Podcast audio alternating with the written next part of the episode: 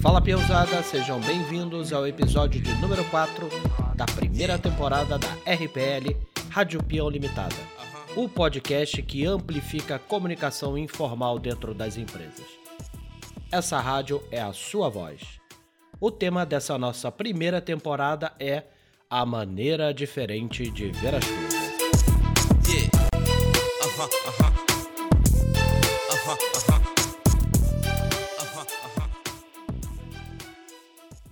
Antes de tudo, eu quero dizer que toda leitura vale a pena, ou pelo menos a maioria delas. No menor do aproveitamento, você vai aprimorar a sua gramática, ortografia, concordância, regência, etc. É claro que se o texto está de acordo aí com a norma culta. E já que falaremos de best-sellers, cinco deles que você não precisa ler, então já sabemos que eles estão bem escritos. Do ponto de vista do conteúdo, mesmo contrário às suas ideias, é sempre bom ler para refletir sobre suas convicções. Além de melhorar a sua oratória e escrita, mesmo em assuntos que não são análogos. Ou seja, você melhora seus argumentos por conseguir cruzar referências. Por exemplo, eu posso simplesmente dizer que o microfone que estou usando tem uma qualidade de som incrível. Ou eu posso dizer que esse microfone tem a qualidade de um rouxinol, que pode ser ouvido de manhã ou à noite, que capta e reproduz amplas notas, assobios e tons, emitindo o som com toda a sua naturalidade e encanto cruzei informações da qualidade do microfone com a beleza do canto do rouxinol, algo que li há pouco nas minhas pesquisas. No entanto, do ponto de vista de utilidade, é bom equilibrar com o tempo para absorvê-la. O quanto é útil naquele momento em relação ao tempo que você vai destinar para compreendê-lo. Tenha em mente que boa parte das obras de não ficção você compreende a ideia central rapidamente. E basicamente, o resto das páginas, o autor traz referências, relatos e provas que reforçam a sua convicção. Por isso, trago estas cinco obras que traz ideias centrais muito interessantes, em que farei um resumo que lhes poupará tempo de ler todo o livro. Reforçando aqui que eu li todos eles e não me arrependi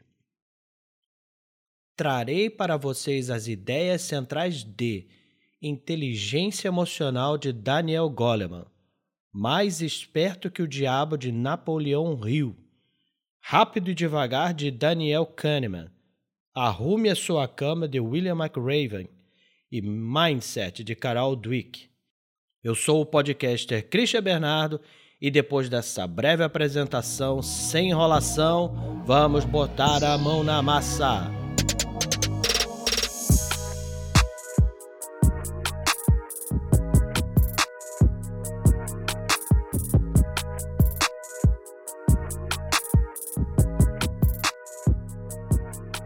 Mega best-seller Inteligência Emocional é para aquelas pessoas que buscam equilibrar os sentimentos, independente de qual esfera, pessoal ou profissional.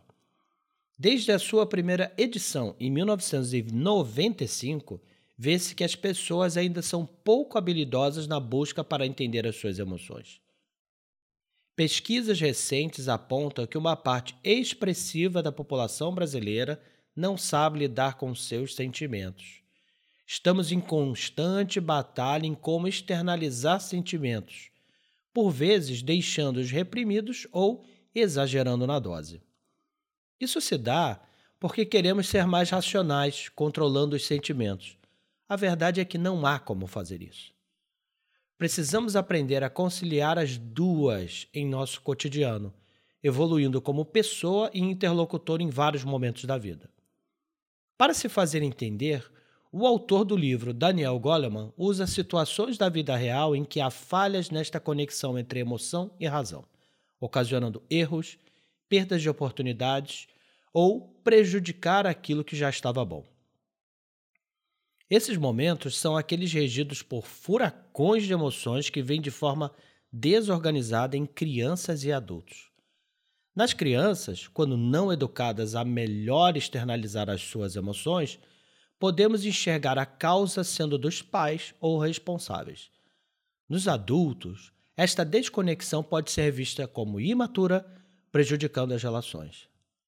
De acordo com o livro de Goleman, a mente racional é a parte que é responsável pelo modo como lidamos com as situações que nos acontecem.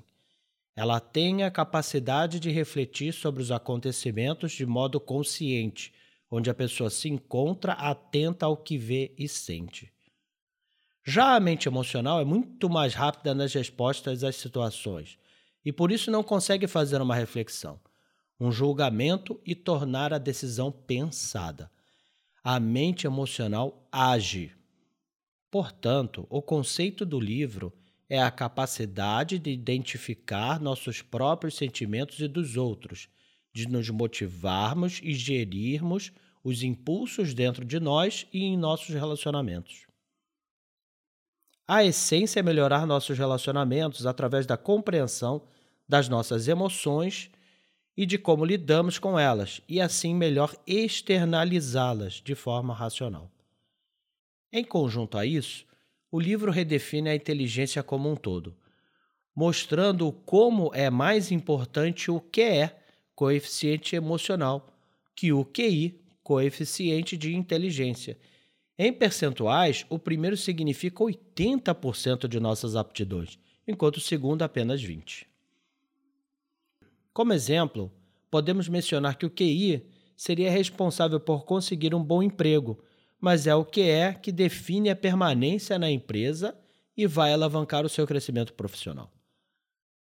Para fugir dessa falta de elo, é possível exercitar pilares mentais que alcançam resultados extraordinários, que Daniel chamou de cinco habilidades chaves da inteligência emocional. Primeiro, autoconsciência. Saber analisar o sentimento e como lidar com ele antes de agir em resposta ao que o estimulou. Segundo, controlar os impulsos. Gerenciar as emoções pela autopercepção e pela heteropercepção. A autopercepção é olhar para si e refletir sobre o que se entende e percebe. A heteropercepção é olhar para o próximo e entender como ele enxerga a mesma situação. Terceiro, empatia. É estar aberto, sensível e sem julgamentos para entender a posição de outra pessoa respeitando o contexto que leva à conduta de um próximo. Quarto, habilidade social. Nenhuma pessoa é sozinha. Somos parte de um organismo maior, o organismo social. Assim, é muito importante construir relações saudáveis e poder transitar entre os vários grupos sociais, compreendê-los e se relacionando bem com eles.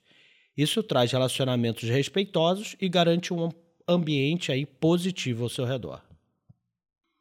Quinto, automotivação. Desejar a melhora, a mudança e do autoconhecimento dentro de si. A automotivação é intrínseca e deve ser exercitada. Não pode depender de fatores externos. Estes são os cinco pilares da inteligência emocional, ainda muito estudados na psicologia, pois são muito subjetivos. De qualquer forma, Goleman quis melhorar a compreensão dessa habilidade através dessa divisão, que não podemos considerar como taxativas, e sim como exemplificativas, direcionando a reflexão sobre o tema e adequando a cada indivíduo. Com isso, acredito que você já pode tomar sua decisão, se vale a pena ler toda a obra ou os ensinamentos até aqui bastaram.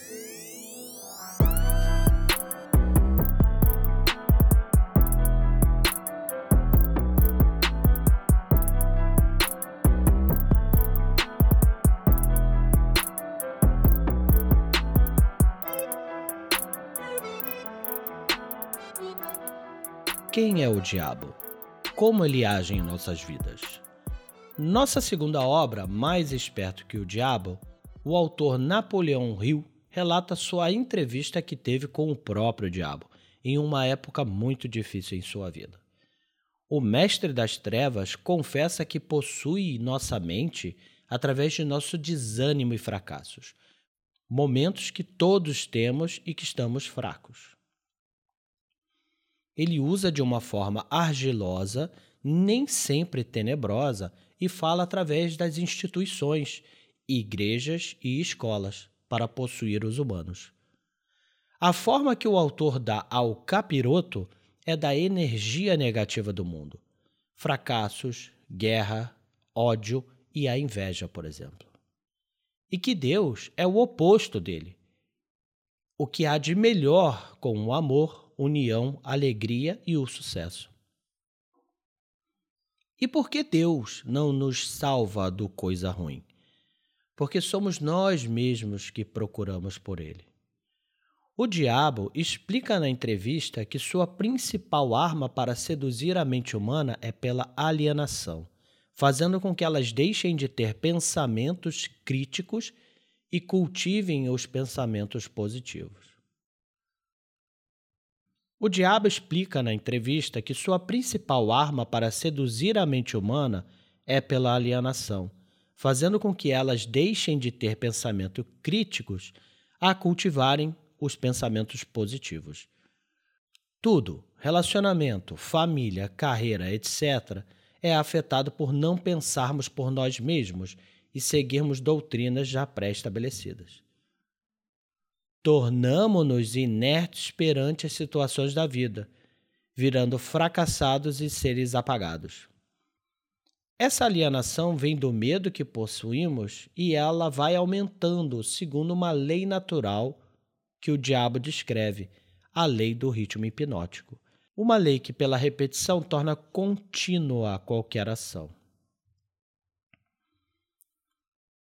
Muitas vezes o diabo conta com a ajuda de pais, líderes religiosos e professores para implementar desde cedo o ritmo hipnótico, tomando as mentes das crianças antes que elas possam ter suas próprias ideias.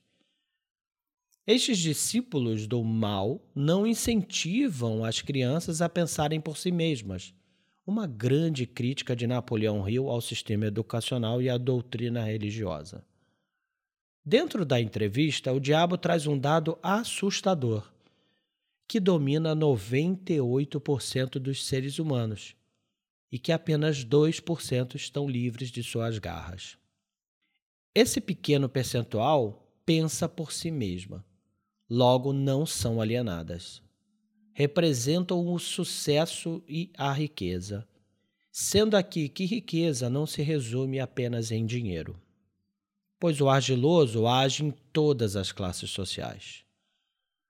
Durante várias passagens no livro, Napoleão cobra respostas ao diabo, que tenta dissimular algumas respostas, ou tenta se esquivar para não revelar os seus segredos pois seus segredos, revelados, podem fazer as pessoas se libertarem do seu domínio.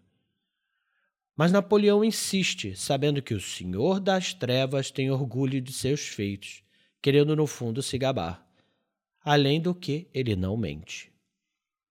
Ele não precisa mentir, pois não é ele quem procura pelos humanos, e sim ao contrário.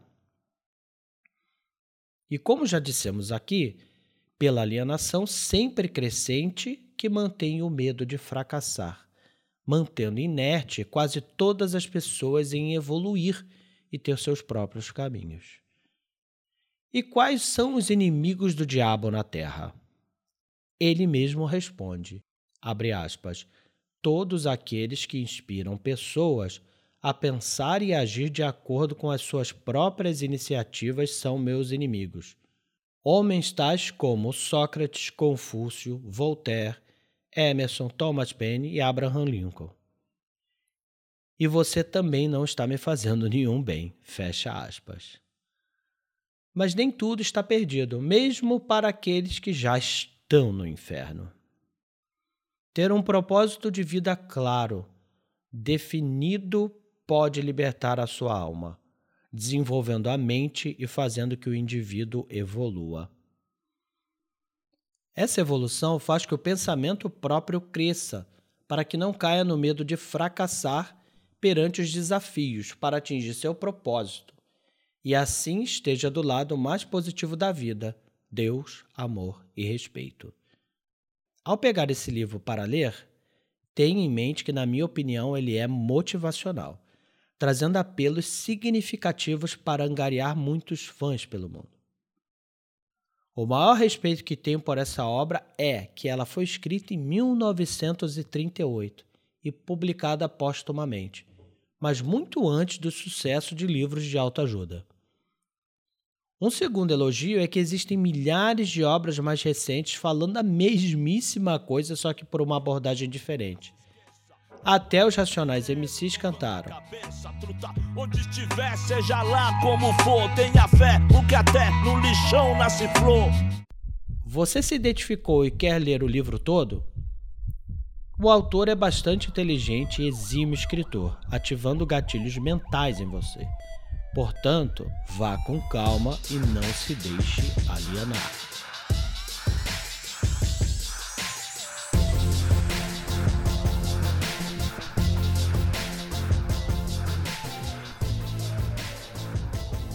Nem tão rápido e nem tão devagar, por favor. Rápido e Devagar, de Daniel Kahneman, é uma obra incrível, mas bastante repetitiva para provar sua teoria. Segundo o livro, existem duas formas de pensar de acordo com a teoria de Kahneman e seu amigo Amos Tversky, desculpe aqui minha pronúncia, que desenvolveram aí a partir dos anos 70. Eles estudaram uma percepção diferente de como as preferências intuitivas sobrepõem-se às escolhas lógicas. O livro traz diversos experimentos e reflexões do ponto de vista psicológico e das tomadas de decisões trazendo à tona os limites da racionalidade do ser humano. Inclusive, eles ganharam o Nobel por esse estudo em 2002, mas apenas Kahneman recebeu o prêmio, visto que Amos faleceria em 1996. E quais são as duas formas de pensar, afinal? Eles dividiram em Sistema 1 e Sistema 2, como se fossem duas coisas ou pessoas fictícias distintas. O sistema 1 toma decisões de maneira automática e rápida. O sistema 2 utiliza-se de mais reflexão e esforço, sendo bem mais devagar para ser capaz de decidir. Se te perguntarem que cores de listras tem uma zebra, você vai responder rapidamente. Isso é o sistema 1 agindo. Mas, se te perguntarem quantas listas pretas tem uma zebra, mesmo que por chute, você vai demorar um pouco mais para fazer os cálculos. Mais esforço e mais devagar. Sistema 2 na área. Quanto mais especialistas em algo, menos utilizamos o sistema 2, dando respostas rápidas, utilizando mais o sistema 1. Seu primeiro beijo, com certeza, o sistema 2 estava ali a mil trabalhando no que fazer exatamente. Depois, com a prática, o sistema 1 já sabia o que fazer. Se bem que tem gente que não aprendeu a beijar até hoje, né? Brincadeiras à parte, o sistema 1 é composto por um modelo de associações que fazemos, ligando ideias e acontecimentos que acontecem regularmente em nossa visão de mundo.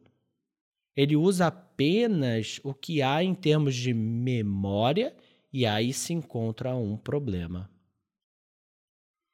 Quando a memória é limitada, ou quando a evidência de algo que ativou essa memória era limitada, o sistema 1 tira conclusões precipitadas a partir do que temos disponível. Essa memória associativa pode explicar, por exemplo, muitas ações preconceituosas. Saber pouco ajuda na conquista de coerência e do conforto cognitivo que nos leva a aceitar uma afirmação como verdadeira. O sistema 2 é o responsável por agir quando o sistema 1 um não tem uma resposta. Mas não vá achando que ele é um exemplo de racionalidade. Ele é o que controla os pensamentos e comportamentos, e estas são atribuições que nós não gostamos muito tornando o sistema 2 bem preguiçoso. Quando estamos com fome, por exemplo, é mais fácil aceitarmos alimentos que a propaganda é bastante persuasiva, mas nem por isso eles são saudáveis. O sistema 2 aceita intuições incorretas do sistema 1, ou por preguiça ou por ignorância. Essa obra mostra como somos tendenciosos a utilizar um pensamento raso, superficial, de maneira imprópria em diversas situações.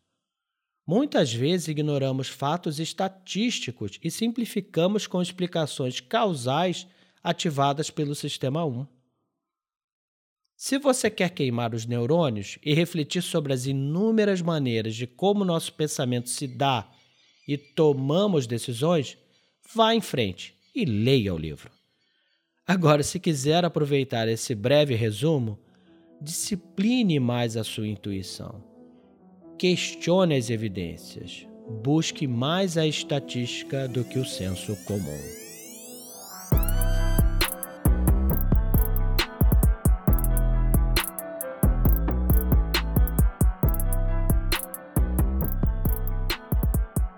O almirante William McRaven, 37 anos de marinha norte-americana, é o autor do nosso quarto livro, Arrume a Sua Cama. William em uma aula inaugural para a Universidade do Texas, a qual foi convidado, dividiu lições que tinha sobre liderança, visto aí a sua vasta experiência no ambiente militar da maior potência ocidental, exercendo comando em altos níveis, incluindo na captura do Osama Bin Laden. Mas ele não esperava que sua palestra viralizaria mundo afora.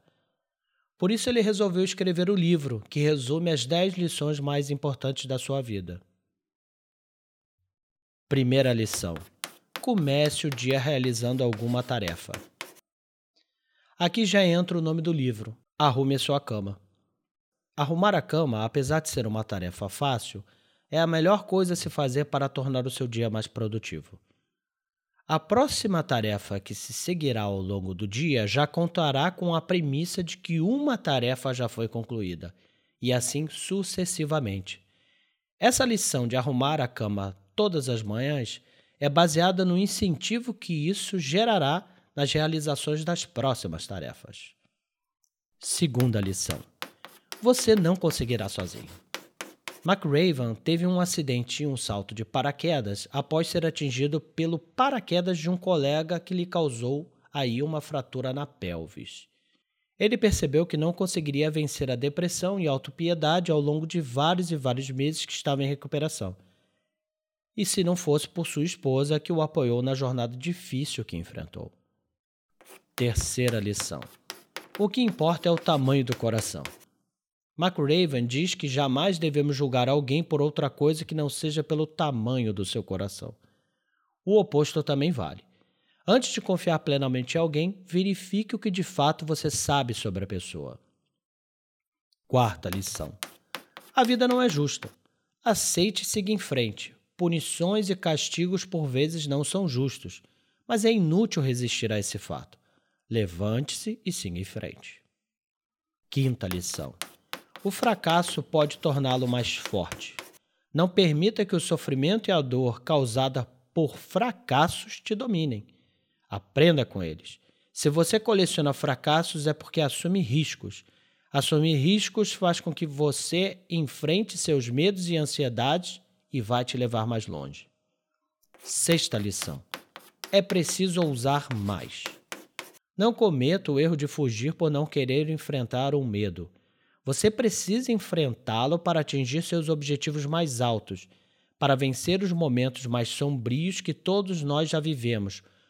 Ou vamos viver um dia, você vai precisar ousar mais. Sétima lição: enfrente os tiranos. Às vezes o inimigo é feroz, forte, influente e etc. Não fuja, enfrente-o de forma serena e calma, mesmo quando as chances de sucesso são péssimas. Oitava lição: mostre-se à altura da ocasião. Cumpra a tarefa que você foi designado a cumprir, mesmo que esteja exausto, fraco e sem disposição. É preciso sempre dar o seu melhor. Nona lição: dê esperança para os outros. Em momentos que alguém está no limite, prestes a desistir, ofereça uma nova perspectiva a ela pois isso pode reanimá-la para atingir seus objetivos. Provavelmente alguém já fez isso por você. Décima lição: nunca, mas nunca desista.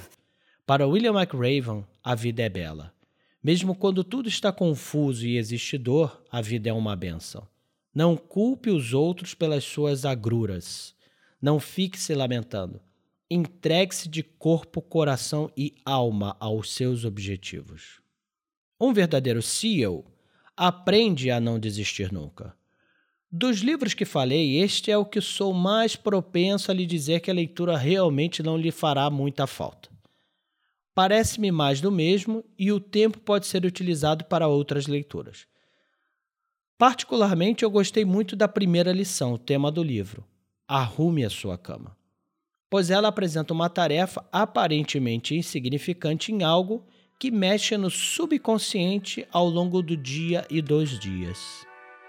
A de não se tornar uma pessoa inerte, preguiçosa.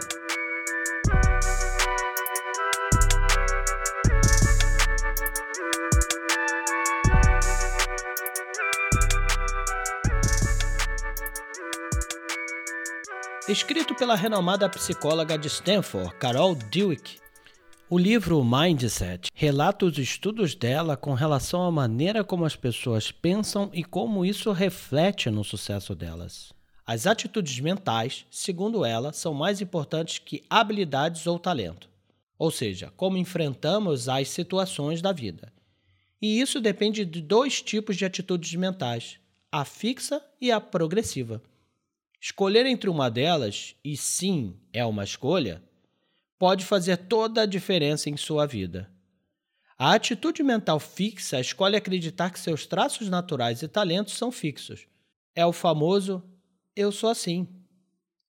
As pessoas com essa atitude mental precisam corriqueiramente receber elogios e palavras de afirmação para seguir em frente, reforçando aquilo que creem que se destacam. Buscam fazer apenas o que acreditam ter talentos naturais e sequer tentam aqueles que não estão no seu espectro. Tipo, eu não sou bom em matemática. Se prendem àquilo que já sabem, pois a perfeição e o reconhecimento são seus objetivos. Mantendo-se na linha de conforto desse sou eu, esse é meu jeito e tal, as pessoas com atitude mental fixa fogem de críticas e garantem superioridade sobre os demais. Isso é um severo limitador que impede atingir nosso potencial e nossos sonhos, pois inevitavelmente precisaremos desenvolver novas habilidades, ampliar nossa inteligência e competências para ter aquilo que sonhamos. Já as pessoas com atitude mental progressiva creem que com esforço tudo sobre elas pode mudar. Trabalhando duro e com a atitude necessária, elas acreditam que podem fazer coisas que pessoas com dons ou talentos naturais fazem com facilidade. Sendo assim, o fracasso é encarado como uma oportunidade de aprendizado e progresso. Automotivação e autodesenvolvimento, busca por educação, aumentam suas probabilidades de êxito em várias esferas da vida.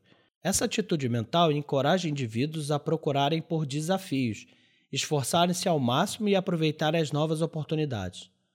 Novas portas se abrem ao tentar algo novo, fazendo que a pessoa possa encontrar novas paixões. Uma atitude mental progressiva permite que as pessoas aceitem os fatos, enquanto uma atitude mental fixa faz com que elas foquem nas coisas negativas. Possuir uma atitude mental progressiva significa sempre se concentrar em como crescer e se desenvolver e melhorar o seu eu constantemente. A autora também vai adentrar em como devemos educar as crianças com relação a essas atitudes e como elas são influenciadas pela escola. Algo bem parecido com mais esperto que o diabo. Devemos ensiná-las a pensar por si mesmas e tentarem sem medo de falhar. O esforço vale mais que qualquer outra coisa.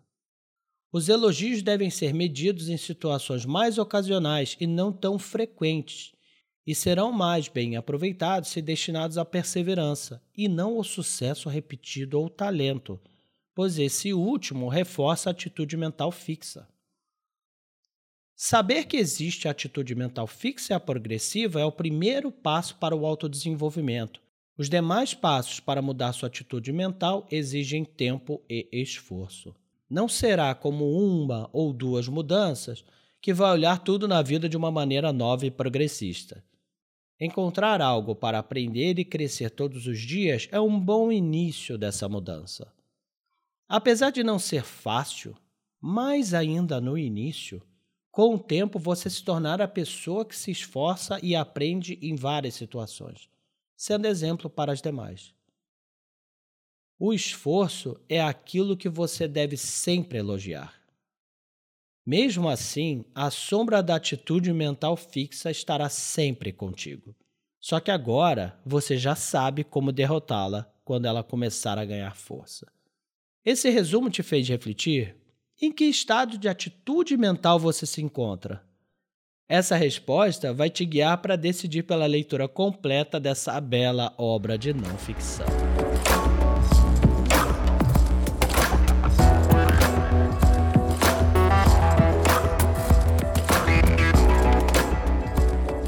Em conclusão, darei aqui minha opinião sobre a leitura completa de cada um deles, visto que eu li todos. Inteligência Emocional é uma obra importante de também um renomado autor. Eu gostei muito da leitura, e ele é um dos livros que estará sempre na minha estante. Aconselho mais ainda a leitura completa para quem trabalha ou pretende trabalhar com comunicação e educação de alguma forma, como professores, palestrantes, youtubers, jornalistas. Também indico para quem precisa elaborar a sua oratória, como advogados e marqueteiros, por exemplo. Mais esperto que o diabo é uma leitura perigosa. Senti muita presença de perspicácia do autor em convencer e entreter sobre seus pontos de vista, pela maneira simples que escreve e aguçando a curiosidade. Aconselho a leitura completa para quem é produtor de conteúdo ou queira produzir textos persuasivos. Rápido e devagar eu achei cansativo. Tem uma pegada um tanto acadêmica. A ideia central basta e pode ser muito bem adquirida em resumo. No entanto, há no livro as formas que o sistema 1 predomina sobre o sistema 2, que são interessantes pois você vai se identificar com muitas delas. Os exemplos também são interessantes para testar com amigos. Se isso for interessante para você, vá em frente e leia o livro. Arrume a sua cama. Se te interessou, eu sugiro assistir o vídeo que viralizou em vez de ler o livro. Eu vou deixar o link na descrição desse episódio. Mindset é uma obra interessante do ponto de vista da sua ideia central, mas eu confesso que acho meio chato e que em dado momento eu já tinha entendido o recado, e as explicações e exemplos persistiam, tornando-se muitas vezes repetitivo. De qualquer forma, acredito que é uma excelente leitura para aquelas pessoas que leem pouco, pois essa repetição vai ajudá-las a compreender melhor o conteúdo literário. A Rádio Peão Limitada é uma empresa produtora de podcasts corporativos que cria esse tipo de mídia para sua empresa transformando a Rádio Peão em parte da comunicação. Se você tem interesse em produzir esse tipo de conteúdo para a sua empresa, entre em contato conosco pelo link da descrição desse episódio. Para todos os nossos ouvintes, deixei na descrição um rol completo de artigos e tudo aquilo de relevante que for mencionado, para caso você queira ampliar suas pesquisas sobre o tema. Dando sequência à nossa primeira temporada, semana que vem, em nosso próximo episódio, eu trarei o quadrante Estudar versus Diploma. Siga nosso podcast, compartilhe com seus amigos, com todo mundo aí que você acredita que vai fazer bom uso desse conteúdo, pois isso aí dá uma força para o nosso canal. Estamos aí presentes também nas mais diversas redes sociais. Vou me despedindo por aqui. Muito obrigado pela sua audiência e mão na massa, piãozada!